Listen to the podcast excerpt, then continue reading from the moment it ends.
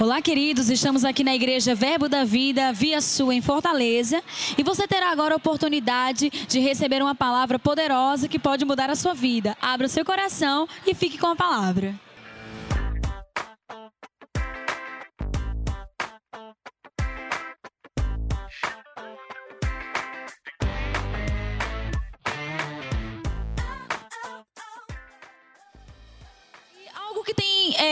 Realmente sido muito marcante no meu coração nesses últimos dias. Ministrei lá no ministério sobre isso em algum momento que a gente tem de ministração da palavra para os funcionários. E quando Gilmar e Vera me convidaram, foi o assunto que brotou no meu coração. E eu vejo que é um assunto muito importante para tratar com a igreja. É acerca dos nossos pensamentos. Amém, amados?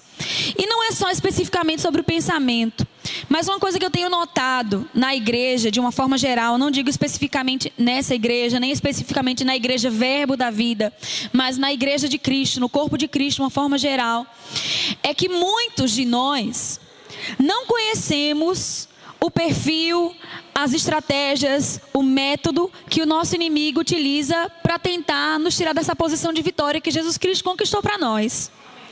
Amém? E se você for observar, eu vou falar de forma equilibrada, nem se preocupe. Existe sim uma guerra, uma batalha espiritual que nós enfrentamos. Senão a Bíblia não falaria sobre o bom combate da fé que nós temos. Não falaria sobre uma milícia, né, uma guerra que existe. Sobre termos armas poderosas em Deus para destruir fortalezas, que é o texto que nós vamos meditar na noite de hoje. Então, de fato e de verdade, existe uma guerra, existe um inimigo. E existe também, infelizmente, uma ignorância do povo de Deus acerca desse inimigo, de como ele lida, de como ele trabalha, de como ele é estrategista, de como ele funciona. E lutar com um inimigo que a gente não conhece é muito difícil. De fato, os exércitos é, do mundo natural, eles gastam a maior parte do tempo entendendo as estratégias do seu inimigo, para aí depois entrar no campo, entrar realmente na batalha e tentar vencer aquele inimigo. De fato, amados, nós não vamos tentar vencer o diabo, porque nós já somos mais que vencedores sobre ele. Amém? Nessa batalha, nós, nós já sabemos o resultado final. De fato, na nossa história com o diabo, a gente já sabe o final. Nós já somos mais que vencedores. Amém? Mas é, é fato e é verdade que nós temos que entender como as coisas funcionam nesse reino, nesse tempo que nós estamos vivendo aqui na terra, para que nós possamos desfrutar de fato e de verdade dessa vitória conquistada por Jesus Cristo. Amém, amados? Então nós precisamos entender como o diabo funciona, como ele faz, como ele lida, como ele nos tenta para nos tirar dessa posição de vitória. Amém? Então eu queria que você abrisse a sua Bíblia em 2 Coríntios, capítulo 10, versículo 3. Quem achou diz: Eu vou morar no céu. Mas eu nunca vi ninguém fazer uma declaração tão maravilhosa como essa tão borocochô, tão triste. vou dar mais uma chance para você, tá? Quem achou diz: Eu vou morar no céu. Eu vou morar e quem não achou diz eu também. Muita gente não achou. Vamos lá. 2 Coríntios, capítulo 10. Vamos começar lendo no versículo 3. Diz o seguinte: Porque, embora andando na carne, não militamos segundo a carne. Duas declarações interessantes aqui do apóstolo Paulo. A primeira, como o nosso querido pastor Bud sempre explicava, quando Paulo diz assim, embora andando na carne, não significa que a gente está andando segundo as obras da carne. Mas esse andando na carne aqui é andando no corpo, é estando vivo, estando debaixo é, é, das leis naturais, estando é, dentro do corpo limitado nesse corpo. Vocês estão entendendo? Não é que Paulo está dizendo aqui que nós andamos segundo a carne ou nas obras da carne, não, mas estamos na carne, estamos no corpo, estamos vivos. Amém? Embora andando na carne, não militamos segundo a carne. E a outra declaração aqui importante que o apóstolo Paulo faz é que não militamos segundo a carne, ou seja, há uma milícia há uma guerra. Nós não, não podemos ignorar esse fato. Amém? Porque diante do assunto da guerra espiritual, da batalha espiritual, nós encontramos dois extremos. Pessoas que são completamente desequilibradas e acordam já de manhã desesperados, arrancando os cabelos para saber como é que vão tentar vencer o diabo.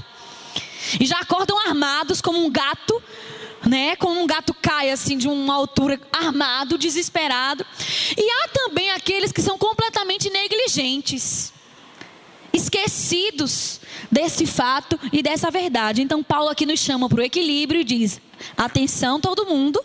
Há uma milícia, há uma guerra, e nessa guerra nós não militamos segundo a carne. Então não é para você tentar vencer o diabo acordo com o seu raciocínio, com as suas ideias, com as suas próprias estratégias. Há uma metodologia, há um método de Deus, há uma forma de Deus. E é exatamente isso que Paulo vai tentar imprimir aqui nessa, nessa porção das Escrituras. Amém, amados? E eu acho que é muito importante nós, como igreja, igreja triunfante que somos, entendermos como essas verdades funcionam na nossa vida. Amém? Então nós não militamos segundo a carne. Repita, eu não milito segundo a carne. Então deixa de lado o jeitinho brasileiro, deixa de lado todas aquelas estratégias, artimanhas que, humanamente falando, tentamos para tentar vencer alguma coisa. Não militamos segundo a carne. Por quê? Paulo vai explicar. As armas da nossa milícia não são carnais. Então nós já entendemos que há uma milícia, há uma guerra, que essa guerra não é lutada ou militada segundo a carne. E nós entendemos mais um fato aqui, que nós temos armas para essa guerra. Amém? Você é uma pessoa armada. E se você está armada, armado, você é perigoso para o inferno. Então você é uma pessoa armada e perigosa. Amém? Se é que existe lá no inferno um quadro daqueles, os mais procurados, sabe, dos filmes de Bang Bang, Faroeste, que tem o procurado e há uma recompensa. Se é que existe um quadro desse lá no inferno, tem que ter a tua foto, meu amado, porque você é um perigo para o inferno. Deus te qualificou, Deus te capacitou, Deus te armou para você vencer aqui nessa terra. E quando de manhã, se você é consciente dessa realidade, o diabo deve se desesperar. Eita, meu Deus, ele acordou. Ei, meu Deus, ele não fala, né? Eita, ele acordou. E agora? Como é que eu vou tentar tirá-lo dessa posição? Como é que eu vou tentar é, é, desarmar? Mas a palavra que eu queria era distrair para que ele para que ele se esqueça para que ele se esqueça daquilo que ele tem nas mãos. E é exatamente isso que o diabo. É aí que o diabo tenta nos vencer, nos distraindo, para que a gente se esqueça dessas armas poderosas que o Senhor já nos deu. Então você vai sair daqui hoje à noite, consciente, se lembrando do fato de que você é uma pessoa armada e perigosa para o inferno. Amém? Você tem armas. E você sabia que é um perigo colocar armas nas mãos de criança? Então, se Deus te armou, amado, é porque Ele vê capaz para utilizar essas armas. Amém? Você está pronto. Você está pronto para usar as armas que Deus tem te dado. Então, as armas da nossa milícia, elas não são carnais. E, e o que Paulo diz aí logo depois, elas são poderosas em Deus. Deus não te deu uma arminha de água, não. Deus não te deu aquela arminha que você aperta e faz bang, sai a bandeirinha, não. É uma arma poderosa. É uma arma de destruição em massa. Você acha que o nosso Deus, poderoso do jeito que Ele é, Ele ia dar qualquer coisinha para você? Ele te deu armas poderosas. Amém. Essa arma que nós temos, essas armas que nós temos em Deus, elas são capazes de, de fazer um estrago no inferno. Amém. Você quer saber como usar essas armas? Você quer saber que armas são essas? Então fica comigo até o final da pregação. Vamos lá. armas poderosas em Deus para destruir fortalezas. Vamos entender um pouquinho disso aqui. A palavra destruir, se você pega aqueles dicionários de concordância das palavras originais da Bíblia, no caso aqui do Novo Testamento, essa palavra destruir, destruição, também tem o sentido de demolição. Demolir o que? Fortalezas. Não sei se você já teve a oportunidade de ver na televisão ou mesmo ao vivo, eu nunca presenciei, só vi pela televisão, a demolição de prédios. Ou mesmo como aconteceu no dia 11 de setembro, lá no World Trade Center, né, nos Estados Unidos, quando aqueles aviões se chocaram nas torres gêmeas e, aquele, e aquela torre veio ao chão rapidamente, numa demolição. A palavra aqui, destruir, tem esse sentido de demolir. Essa arma, essas armas que Deus te deu, elas são capazes de demolir as fortalezas. E o que são essas fortalezas? Eu não estou falando de demolir a nossa cidade maravilhosa Fortaleza, de jeito nenhum. Amém? Mas são aquelas fortalezas que o diabo ele tenta estabelecer na nossa mente. E eu passei um tempo pensando, meditando, perguntando realmente a Deus o que viria a ser essas fortalezas. E Deus me trouxe à memória algo que eu estudei, não sei se quarta série ou quinta série, nem lembro mais, sobre as capitanias hereditárias. Vocês lembram disso? Quando o nosso país, o nosso, nosso Brasil, ele foi descoberto, né, por Portugal, eles acharam que o Brasil era tão grande que eles dividiram o Brasil em fatias, chamadas de capitanias hereditárias. E em cada uma dessas capitanias, eles construíram uma fortaleza. Aqui tem uma fortaleza? Tem, né? Eu imaginei que teria, porque o nome Fortaleza tinha que vir de algum lugar. Amém? Mas eu posso falar muito bem da fortaleza da minha cidade, que é Natal, lá no Rio Grande do Norte. Tem um forte chamado Forte dos Reis Magos. Tem Magno ali também, que é da minha cidade. É. Tem um forte chamado, uma fortaleza chamada Forte dos Reis Magos. E ela foi construída para evitar a invasão dos franceses e holandeses que estavam querendo tomar posse daquele território que pertencia a Portugal. Então, para se defender, Portugal foi e edificou aquela fortaleza. Era a partir daquela fortaleza que eles iam é, é, lançar é, canhões e, e tentar destruir aquelas embarcações que estavam tentando tomar conta daquele território. Vocês estão comigo? Então, se os invasores conseguissem tomar posse daquela fortaleza, eles seriam dono daquele território, daquela capitania. E o diabo, irmãos, trabalha, funciona exatamente dessa forma, tentando conquistar fortalezas na nossa mente. Tentando estabelecer territórios na nossa mente.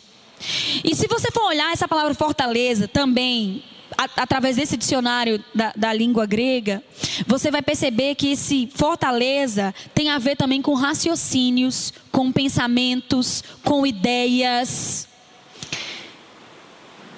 E a gente tem o entendimento de que o campo de batalha, como diria Joyce Meyer, é a nossa mente.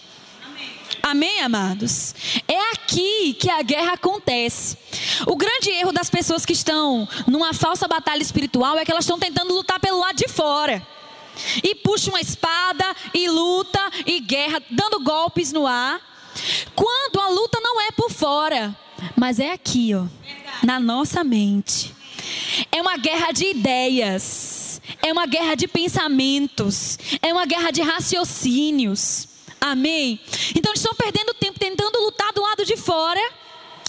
Quando o diabo, aos poucos, vai tentando incutir as ideias dele na nossa mente, estabelecer fortalezas na nossa mente. E o que seriam então essas fortalezas do diabo? Sabe aqueles pensamentos que são comuns no mundo e que estão tentando entrar dentro da igreja? E que de vez em quando a gente vê um crente falando: ah, não, isso é normal. Cada vez que um pensamento mundano se torna normal para alguém dentro da igreja, é uma nova fortaleza que o diabo está estabelecendo na mente de alguém. Ah, é normal ficar doente. Ah, é normal passar por isso. Ah, é normal o divórcio. Ah, é normal isso. Cada pensamento demoníaco, mundano, que nós aceitamos na nossa mente como sendo algo normal, é uma nova fortaleza estabelecida pelo diabo na nossa mente. Não é normal, amados. Essas coisas do mundo não são normais para nós. Ficar doente não é normal. Homossexualismo não é normal. Divórcio não é normal. Nós não podemos aceitar pensamentos mundanos, diabólicos, que estão tentando entrar dentro da nossa igreja, dentro do nosso convívio, como sendo algo normal. Normal é a palavra. O que ela diz é normal para nós. Amém? Mas o que acontece hoje em dia? Exatamente inversão de valores. Para a gente conseguir fazer com que alguém creia na palavra, a gente tem que se desdobrar muitas vezes. Não, mas isso é muito impossível, isso é muito improvável, mas está escrito, amado. Está escrito, deve ser verdade para você. Então, para muitos, normal é ficar doente, normal é pegar a gripe do frango, gripe da ave, gripe do porco, gripe. Para nós, filhos de Deus, isso jamais vai ser normal. Normal é viver a palavra. Normal é andar em linha com aquilo que está na mente de Deus. Isso é normal para nós. Amém? Então, cada vez que o diabo vem com um novo pensamento e você diz: Eita, é mesmo. E não é que é. É uma nova fortaleza que ele estabelece na sua mente. Então, por que nós nós temos que saber disso. Por que é importante para nós sabermos disso nessa noite? Porque a partir de hoje, qualquer pensamento que tentar se infiltrar na nossa mente, que não está em linha com a palavra, nós não vamos permitir que ele permaneça. Então, nenhuma nova fortaleza será estabelecida. E sabe o que mais que eu tenho para dizer para você hoje à noite? Que aquelas fortalezas que já foram estabelecidas, você tem armas poderosas em Deus, capazes de demolir essas fortalezas. Amém, amado? À medida que você vai acolhendo a palavra, você vai salvando a sua alma. E uma das maneiras de salvar a nossa alma é demolir as fortalezas já existentes. Amém. E crente que não lê a Bíblia, que não medita na palavra, é um crente cheio de fortalezas mundanas, demoníacas na sua mente. E um crente assim, é muito fácil o diabo alcançar vantagem sobre ele. Amém? É muito fácil. Então vamos demolir cada uma dessas fortalezas que ele já conseguiu estabelecer. E a partir de hoje, não vamos permitir que nenhuma nova fortaleza do diabo seja estabelecida em nós. Amém? Temos armas poderosas em Deus para demolir cada uma dessas fortalezas. Amém? Vamos demolir as fortalezas. Ah, amém, amados? Então, deixa eu voltar. Fortalezas. Só para você saber a definição. Qualquer coisa em que alguém confia, dos argumentos e raciocínios pelo qual um disputador esforça-se para fortificar sua opinião. Então, essas fortalezas são fortificações de opiniões. E se vem do diabo, opiniões contrárias à palavra de Deus. Amém? É muito fácil identificar uma opinião do diabo quando você conhece qual é a opinião de Deus. Amém? Se você conhece a opinião de Deus e aquela nova ideia, aquela nova opinião está chegando e ela não está em linha com aquilo que você já sabe que é de Deus, ela é uma opinião do diabo e logo deve ser descartada. Amém? Por que então tantas opiniões do diabo, tantas fortalezas do diabo têm alcançado vantagem, têm encontrado espaço na mente de muitos filhos de Deus? A resposta é óbvia. Porque infelizmente o povo de Deus perece pela falta de conhecimento. Amém? É por não conhecer a palavra, amado, que nós muitas vezes engolimos coisas que não vêm da parte de Deus. Amém? Mas se você se esmera em conhecer a palavra, você é um forte candidato para não ter nenhuma fortaleza do diabo na sua mente. Amém? Então, fortaleza tem esse sentido aqui também de argumentos, raciocínios, ideia, opinião. E é assim que o diabo tenta alcançar vantagem. Aí diz assim: anulando nós sofismas. Essa palavra anulando também tem esse sentido. É interessante porque na nossa língua são palavras bem diferentes e a gente é, perde um pouco essa noção de que Paulo estava batendo na mesma tecla. Quando ele falou fortaleza, era sobre ideias, raciocínios, opiniões. Quando ele fala sobre destruir, fala sobre demolir ideias também. E agora ele usa a palavra anulando, que também tem esse sentido de destruir ideias, é, cancelar um raciocínio, cancelar um argumento. Então Paulo estava batendo aqui na mesma tecla, na mesma tecla. E a, a, a expressão anulando diz assim uso da força, derrubar, atirar, arrasar, demolir os raciocínios sutis. Porque a gente pensa que o diabo ele é idiota. E já já a gente vai ler um versículo aqui que a Bíblia manda a gente não ignorar os ardis do diabo. Nós vamos ler daqui a pouco para você ver com seus próprios olhos. Amém? Mas só para você parar para pensar aqui comigo. A gente pensa que o diabo ele é idiota que ele vai chegar gritando, anunciando: Olha, sou eu, o diabo, estou trazendo um raciocínio aqui para você. Estou trazendo uma nova ideia para você. Ele não faz assim. Ele é sorrateiro, ele é rasteiro. Ele entra na ilegalidade, porque ele não tem mais legalidade de atuar na nossa vida. Como um clandestino que entra pelas fronteiras por debaixo dos muros. Sabe, aqueles forasteiros clandestinos que entram num país de forma ilegal? Como, por exemplo, nos Estados Unidos. Muita gente entra com visto de turista ou se arrisca realmente pela, porque os Estados Unidos, assim como o Brasil, é um país bem grande, então tem muita fronteira desprotegida que tentam entrar ali pelas fronteiras por debaixo das cercas. Né? A gente vê muito em filmes isso acontecendo. E alguns até conseguem entrar e viver por um tempo naquele país. Mas eles vivem assustados, acuados e com medo, porque no dia em que são descobertos, eles não têm a chance nem de ir em casa se despedir dos parentes. Eles não têm chance nem de ir em casa pegar o dinheiro que está debaixo do colchão. Eles são deportados na mesma hora, com a roupa do corpo, do jeito que estão. Porque são ilegais naquele território, são ilegais naquele país. O diabo, ele tenta entrar na nossa vida dessa forma: sorrateiro, rasteiro, por debaixo das fronteiras, na ilegalidade. E porque as pessoas não têm conhecimento daquele ilegal ali no nosso território, ele até fica, ele até passa um bom tempo. Mas quando o conhecimento chega, amados, e nós entendemos que aquela obra é ilegal, que aquela enfermidade é ilegal, que aquele raciocínio, que aquela ideia, que aquele argumento é ilegal na nossa vida, nós temos a autoridade no nome de Jesus de mandar ele embora na mesma hora. Não chance para o diabo nem em casa pegar o dinheiro debaixo do colchão, não. Manda embora. Na mesma hora. Amém? Porque ele é ilegal.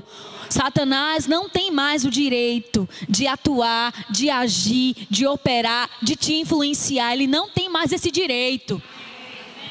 Você precisa saber disso. Amém? Você precisa saber disso. Então ele entra ali, ó, rasteiro, sorrateiro. E se nós estivermos vigiando bem as nossas fronteiras, os limites do nosso território.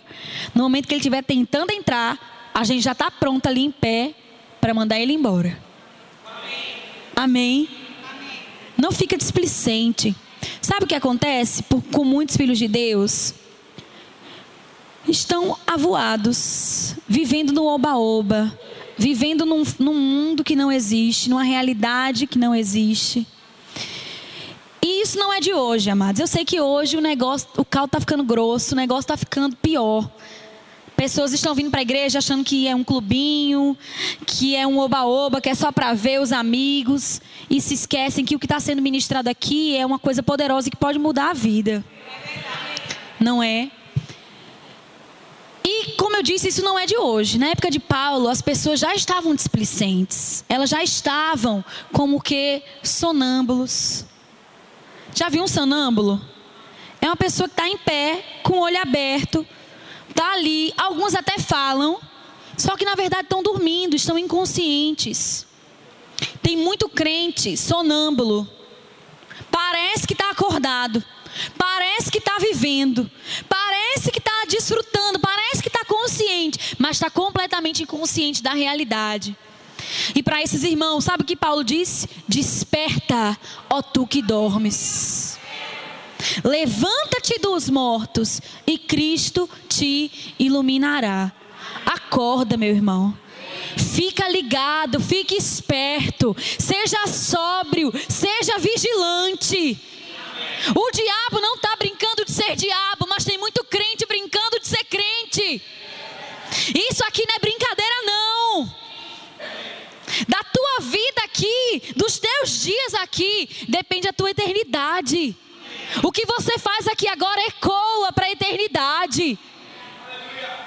Fica consciente de cada passo, de cada palavra, de cada ação, de cada pensamento que você deixa, que você deixa é, é ser estabelecido na sua mente. Amém. Não fica aluado. Amém. Fica aqui. Fica consciente. Amém. Vamos continuar lendo. Anulando nós sofismas e toda altivez que se levanta contra o conhecimento de Deus. Então essas coisas se levantam contra o conhecimento de Deus. E diz mais: e levando cativo pensamento à obediência de Cristo. Você tem que capturar a tua mente. É muito comum. E eu tô aqui falando já há alguns minutos. E eu sei que tem gente aqui pensando no que vai jantar, pensando no que vai botar para fora do congelador para fazer no almoço de amanhã, pensando nas contas que não pagou hoje, que vai pagar, que vai pagar amanhã. Tem gente aqui pensando na novela que está perdendo, infelizmente, na favela, como diria o pastor Bud. Quantas coisas você está pensando enquanto eu estou aqui falando a palavra de Deus, não é? Só que nós temos que manter a nossa mente cativa, temos que laçar, capturar, manter. Manter a nossa mente aqui, nisso que está acontecendo agora. Amém, amados? Nós somos tentados a devagar realmente. Mas cada vez que a nossa mente vai longe, a gente está perdendo um pensamento de Deus que deveria ser estabelecido na nossa mente. Porque assim como o diabo estabelece fortalezas, Deus também estabelece as fortalezas dele em nós. Amém? As fortalezas de Deus, elas devem permanecer na nossa mente enquanto que as fortalezas do diabo devem ruir, cair e serem demolidas. Amém? Então, mantenha teu pensamento cativo, mantenha teu pensamento prisioneiro à obediência de Cristo. Amém? Então, esse texto de Paulo, ele é bem rico, ele é bem cheio de detalhes, e eu creio que estabeleceu muitos princípios na nossa vida hoje, amém? Deixando-nos conscientes de que existe uma guerra, de que nós temos armas poderosas em Deus para destruir essas fortalezas e que essa guerra não é uma guerra física, não é uma guerra visível, é uma guerra de raciocínios, é uma guerra de argumentos. E nessa guerra, o argumento que deve prevalecer é o argumento da palavra de Deus. Amém? Eu queria que você abrisse em Efésios capítulo 2. Versículo 3 diz assim: Entre os quais também todos nós andamos outrora, segundo as inclinações da nossa, da nossa carne, fazendo a vontade da carne e dos pensamentos. E éramos, por natureza, filhos da ira, como também os demais. Nem tudo que chega à sua mente você deve executar. Amém. Porque, como eu disse, a nossa mente é o campo de batalha. Mente vazia, ou seja, vazia da palavra, é oficina do diabo, como já diria o pregador. Amém? Mente vazia, oficina de Satanás. Então, nem todo pensamento que chega à sua mente você deve executar. Porque aqui chegam tanto pensamentos de Deus, pensamentos da palavra, como chegam também pensamentos mundanos, pensamentos diabólicos. Como diria aquele ditado americano, nós não podemos evitar que os passarinhos sobrevoem sobre a nossa cabeça, mas podemos evitar que eles façam um ninho no nosso cabelo. Amém? Não podemos evitar que os pensamentos venham, mas somos nós quem decidimos quais pensamentos vão ficar e vão permanecer.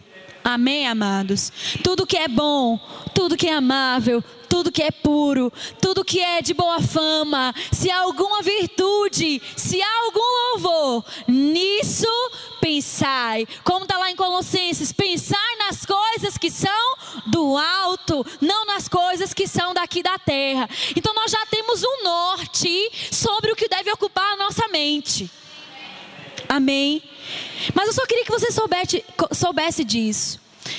Eu já ensino a matéria Justiça de Deus, Justiça de Deus há muitos anos no Rema. E uma das coisas que as pessoas mais vêm me perguntar durante as aulas é que elas ficam condenadas com os pensamentos que vêm à mente delas.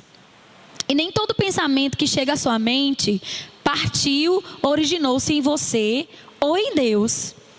Amém? No nosso espírito, o diabo ele não tem um acesso direto. Mas na nossa mente ainda tem. Ele pode lançar pensamentos, sugestões, ideias, amém? Mas se nós conhecemos o que é que nós podemos pensar, o que é que nós devemos pensar, rapidamente vamos identificar se aquele pensamento é de Deus ou não. E como é que eu mando fora um pensamento? Não é dizendo eu não vou pensar nisso, eu não vou pensar nisso, porque quando você fala eu não vou pensar nisso, você está pensando nisso. Não é? Ninguém consegue ficar sem pensar em nada. Você já tentou pensar em não pensar em nada? Porque quando você está pensando em não pensar em nada, você está pensando em não pensar em nada. É impossível não pensar em nada. E se você ficar tentando, amado, você vai pirar o cabeção, você vai ficar doido. Amém. Então, qual é a instrução que nós temos para mandar fora um pensamento? Com outro pensamento. Pensamento errado só sai com o pensamento certo. Pensamento diabólico só sai com pensamentos de Deus. Então, como é que eu mando fora esse pensamento? Tá me vindo agora para enforcar esse irmão aqui, pensando na palavra que eu devo amá-lo. Amém? Que eu devo honrá-lo, que eu devo cuidar da vida dele. Amém, amados. Então, quando pensamentos errados vierem à sua cabeça, manda ele embora, pensando na palavra. Amém. E se você olhar para Jesus ali, naqueles 40 dias em que ele ficou no deserto, e no final daqueles 40 dias ele foi tentado, quando um pensamento de uma tentação, um pensamento diabólico veio à sua mente, automaticamente ele disse: Está escrito. E ele rebateu cada um daqueles pensamentos com a palavra. Amém? Com a palavra. Então, Eis aí a importância de você conhecer a palavra de Deus. Porque nem sempre, quando os pensamentos mundanos ou diabólicos vêm, você vai ter a tua, a tua Bíblia perto de você. Peraí, eu acho que Vera leu esse texto semana passada. Era Colossenses, era Filipenses, você vai. Não, nem sempre você vai ter a Bíblia perto de você. Nem sempre você vai ter tempo de ligar, Pastor Gilmar, como é mesmo aquele versículo? É, o pastor, o Senhor, me fala, como é? Você talvez não tenha tempo de ligar para o pastor como é aquele versículo. Você tem que colocar ele dentro de você. A palavra tem que estar junto de ti, na tua boca e no teu coração. Amém, amado? E é um esforço que você realmente tem que se empenhar. de colocar a palavra dentro de você. Porque no momento em que você precisar, você vai recorrer a esse arquivo vivo da palavra na sua própria vida. Amém, amado? Pensamento errado só sai com o pensamento certo. Pensamento diabólico só sai da sua mente com o pensamento de Deus. Amém? Então nós não podemos mais viver segundo as inclinações dos nossos pensamentos. Ou seja, vem um pensamento, eu já faço. Vem um pensamento, eu já falo. Primeiro você tem que filtrar. Se o pensamento for de Deus, fale, faça, execute. Mas se for do diabo, não. Amém. Entendendo que os pensamentos podem sim vir. Amém. Ele vai sugerir coisas, ele vai falar coisas, ele vai tentar te induzir a fazer coisas. Mas se você tem firmeza e segurança em quais são os pensamentos de Deus a seu respeito, você não vai agir pelo impulso daquele pensamento errado que veio. Amém, amados? Vamos aqui para Efésios ainda, só que agora no capítulo 6. E esse texto ele é bem conhecido em se tratando de da nossa luta contra o diabo, não é? Deixa eu ver como é que está aqui meu tempo. Diz assim. Todos acharam? Eu disse o versículo? Não, o versículo 11. Mas vocês já sabiam, não é? Vamos ler a partir do versículo 10. Quanto ao mais, sede fortalecidos no Senhor e na força do seu poder. Revestivos de toda a armadura de Deus, para poderdes ficar firmes contra as ciladas do diabo. Então, como é que o nosso inimigo age? Tentando armar ciladas, armadilhas, arapucas. Amém. Um exemplo bem claro de uma cilada é uma ratoeira. Não sei se você já teve a triste experiência de ter que caçar um rato. para pegar um rato, você não coloca a ratoeira sem nada lá para o ratinho vir. Pronto, já botei minha cabeça aqui, desarma. Não. Para atrair o rato, você coloca uma coisa que ele gosta dentro da ratoeira, não é? Queijo, pão e qualquer coisa que o rato, o ratinho gosta de comer. E ele vai lá atraído e dentro daquela cilada, o pescoço dele está em jogo. O diabo, como eu falei, já ele não é tolo, ele não é burro. Ele não vai chegar anunciando, olha, sou eu, diabo, cheguei, vim enganar você. Não. Ele vai tentar camuflar uma situação. Ele vai tentar armar realmente uma cilada para você. Amém? E ele diz que nós temos que nos revestir da armadura para que possamos resistir, ficar firmes contra as ciladas do diabo. E eu gosto muito dos termos empregados por Paulo aqui nesse texto, porque ele nos deixa bem conscientes é, de, de que tipo de luta nós temos contra o diabo. Veja aqui que ele fala sobre nós ficarmos firmes. A nossa luta contra o diabo, contra o diabo é uma luta de resistência. Amém? É uma luta de ficar firme, de você permanecer naquela posição, e mesmo que ele tente, mesmo que ele te empurre, mesmo que ele se esforce para te tirar daquele lugar, ele não vai conseguir. Você vai permanecer firme. Amém? Amém? Deixa eu olhar aqui, tem uma palavra aqui nessas que Paulo utiliza. Isso, obrigada. A nossa luta. Essa palavra luta, no original do versículo 12, porque a nossa luta não é contra. Eu sabia o versículo, mas não estava encontrando ele aqui na, na Bíblia. É, ela diz respeito a um tipo de luta romana está bem dentro do contexto do apóstolo Paulo quando ele escreveu essa carta, porque os historiadores dizem que provavelmente ele estava olhando para um soldado e começou a comparar as coisas que nós temos para vencer, permanecer firme contra o diabo com a armadura de um soldado. Mostra exatamente isso, que nós temos que permanecer e é o diabo quem, quem tenta nos tirar dessa posição. Não é a gente que acorda desesperado para ver como é que eu vou tirar o diabo do lugar dele, como é que eu vou vencer. Não, é ele que vem contra nós. Você está entendendo? Não é você que se preocupa com ele, é ele que se preocupa com você. Você está entendendo? E nessa luta nós temos que permanecer, nós temos que ficar firme. E o diabo é quem tenta tirar a gente do lugar. Você está entendendo? Você permanece e ele fica tentando, tentando. Mas se você permanece em Deus, você vai permanecer inabalável. Amém? Então, essa luta que nós temos contra o diabo é uma luta de permanência, é uma luta de resistência. E diz: porque a nossa luta não é contra carne nem sangue, e sim contra principados, potestades, contra os dominadores deste mundo tenebroso, contra as forças espirituais do mal nas regiões celestiais. Portanto, tomai toda a armadura de Deus, e mais uma vez ele repete: para que possais resistir no dia mal. Resistir, ficar firme. E ele diz mais: para que possais resistir no dia mau, depois de ter desvencido tudo, permanecer inabalável. E o interessante aqui é que ele mostra que antes do diabo vir, nós já estamos firmes, já estamos nessa posição de vitória. Quando o diabo vem, nós permanecemos firmes. E depois que vencemos tudo, permanecemos inabaláveis.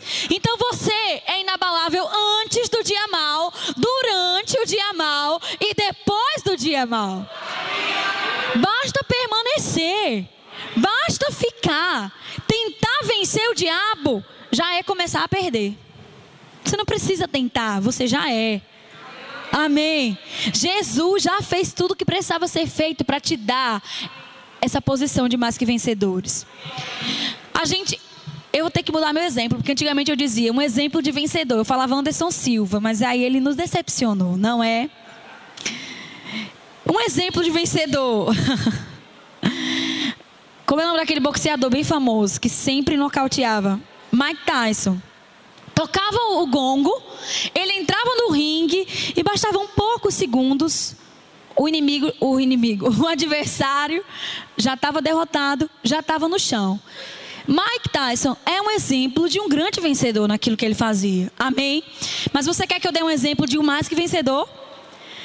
Quando o, o gongo toca, o lutador, o mais que vencedor, entra no ringue e quando o gongo toca, o inimigo já está derrubado no chão.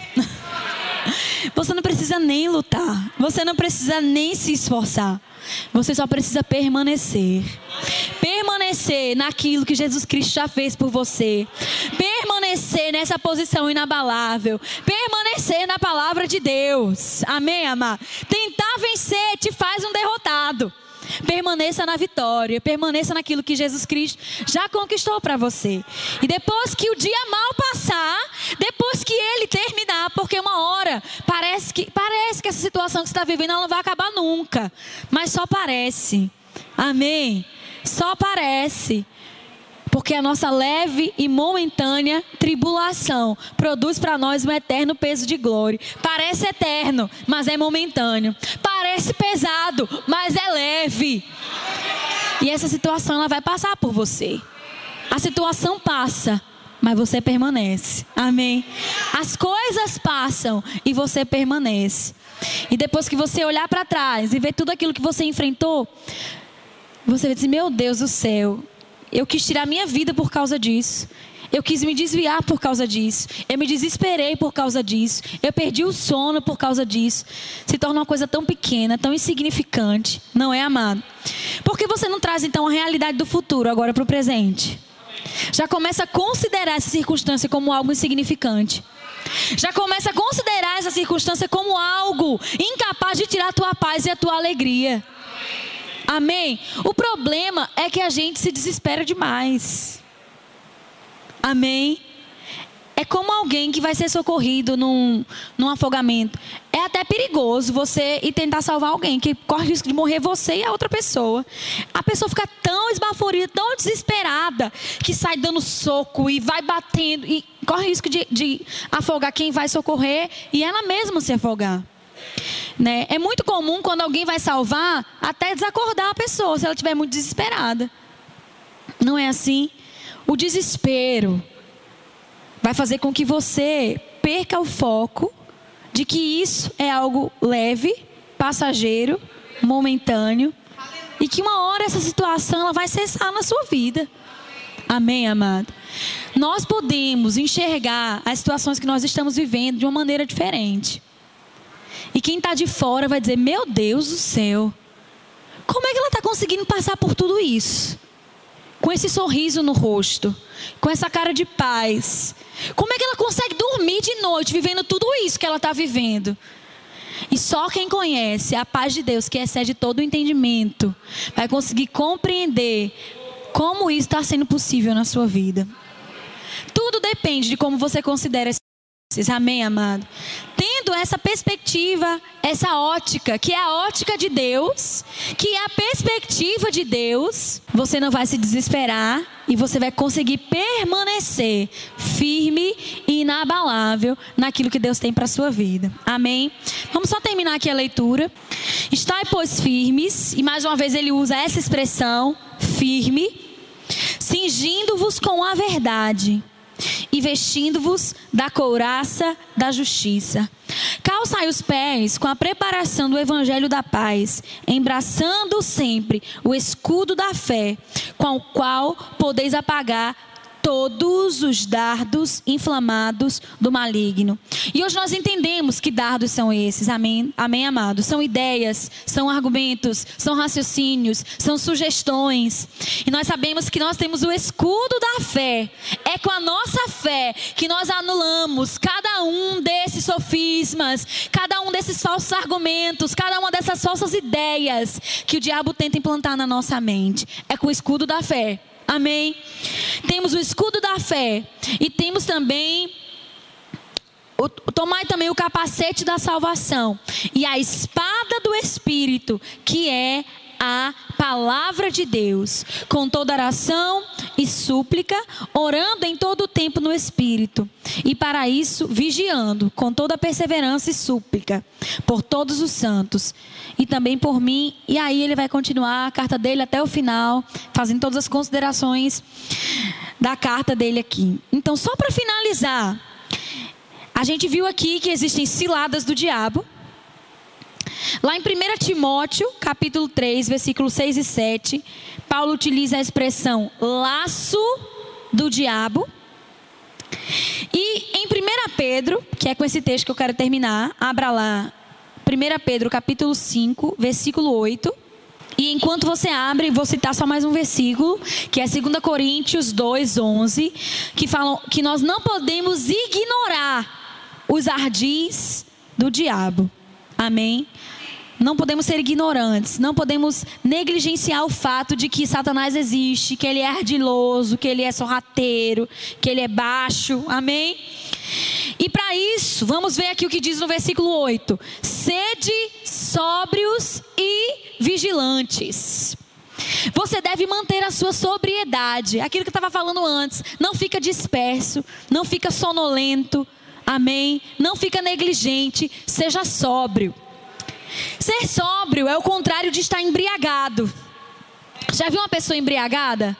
Você fala, você pega dinheiro da carteira dela, ela não está nem aí, não, não tem noção do que está acontecendo, do que está vivendo. Pra você ter uma ideia, um dia eu estava na minha casa, lá em Natal, e eu vi um bêbado passando na minha rua. E com certeza, no estado normal de sobriedade, ele jamais faria aquilo. Ele estava olhando para um cavalo, dizendo: Mamãe, mamãe. E depois, ele se agarrou com um poste e começou a gritar: Mamãe, mamãe. No estado de sobriedade, jamais um ser humano faria uma coisa dessa. Mas um bêbado faz. Amém? Então não esteja embriagado com as coisas desse mundo.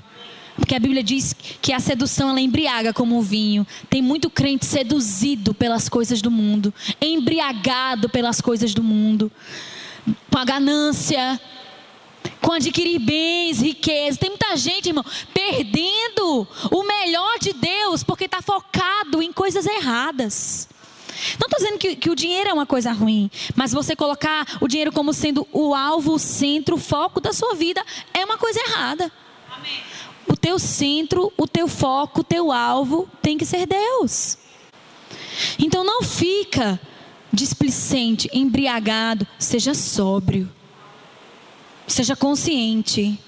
Esteja atento, esteja alerta. E além de estar sóbrio, Paulo diz mais. Paulo não, Pedro, ele diz vigilante. Sede sóbrios e vigilantes. Amém? Que combina muito bem com que, o que Jesus disse: vigiai e orai. Amém? Parece que Pedro aprendeu essa lição bem direitinho do mestre. Amém? Jesus disse: vigiai e orai. E Pedro diz aqui: sede sóbrios e vigilantes. E diz mais: sabe por que você tem que ser sóbrio e vigilante? O diabo, quem é o diabo? O vosso adversário o vosso inimigo anda em derredor como leão que ruge, procurando alguém para devorar. Você acha que o diabo está brincando? Ele está, ó, te rodeando. Ao teu derredor. De espreita procurando uma brecha, procurando uma falha, procurando uma oportunidade. Por isso você não deve ignorar as astutas ciladas do diabo, os ardis do diabo, as armadilhas do diabo, porque ele está ali, só esperando uma oportunidade, uma ocasião oportuna, como ele falou para Jesus lá no deserto. Amém? Fica sóbrio, fica vigilante. Ele anda em teu derredor. E eu gosto muito desse versículo. Eu acho esse versículo poderoso. Você poderia pensar, você está doida, Ana? Como é que você gosta de um versículo que diz que o diabo anda no teu derredor, procurando alguém para devorar, para tragar? Eu gosto desse versículo que ele diz, porque ele diz que ele anda procurando alguém a quem possa. Amém. Sabe por que eu gosto dele? Porque ele mostra para mim que o diabo ele não pode simplesmente escolher você, você, você. Vem agora que eu vou lhe devorar. Não. Ele tem que ficar caçando. Ele tem que ficar procurando alguém a quem ele possa. Então esse versículo me mostra que alguns ele pode e outros ele não pode. E eu quero que ele saiba hoje, comigo ele não pode. Eu tenho um dono. Eu tenho um dono que é Deus. Amém?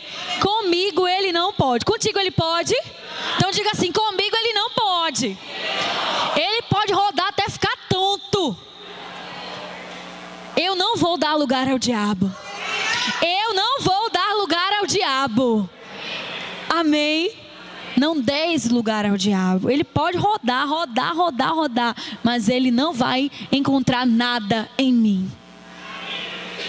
Porque eu estou sóbria, eu estou vigilante, eu estou consciente. Amém? E para finalizar, ele diz aqui como é que deve ser a nossa postura. Ele procura alguém para devorar, mas nós devemos o resistir firmes na fé.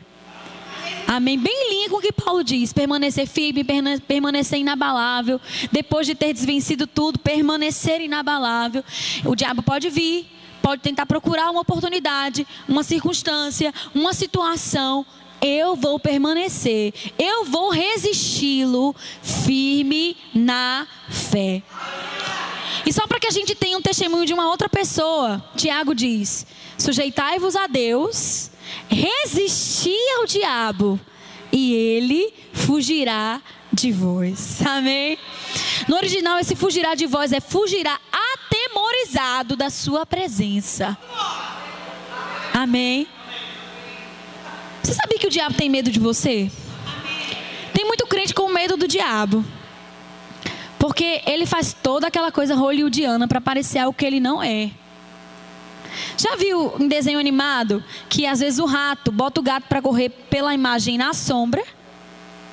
O gato Tom e Jerry, né? ele pensa que é um monstro. Quando você vê, é o ratinho vindo por entre a luz. E na sombra parece uma coisa assustadora, grandiosa. Não é assim?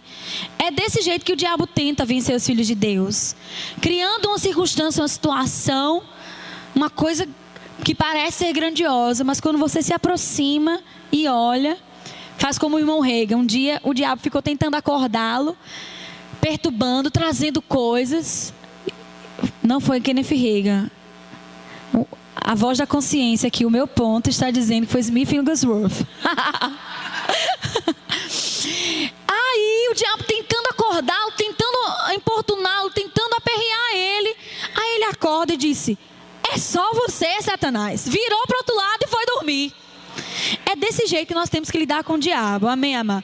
Ele tenta pintar um quadro de que ele é perigoso, de que ele é grande, mas nós temos a plena convicção de que o maior habita em nós. Que nós já somos mais que vencedores, amém? Então o que você vai fazer diante de tudo isso? Diga, eu vou permanecer firme na fé, amém, amado? Você foi abençoado na noite de hoje. Você vai permanecer inabalável.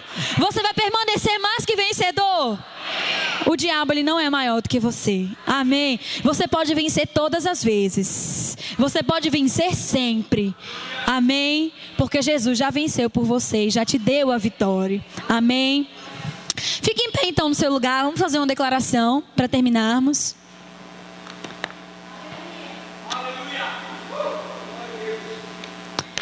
Levanta sua mão para o céu e diz assim: Eu sou mais que vencedor.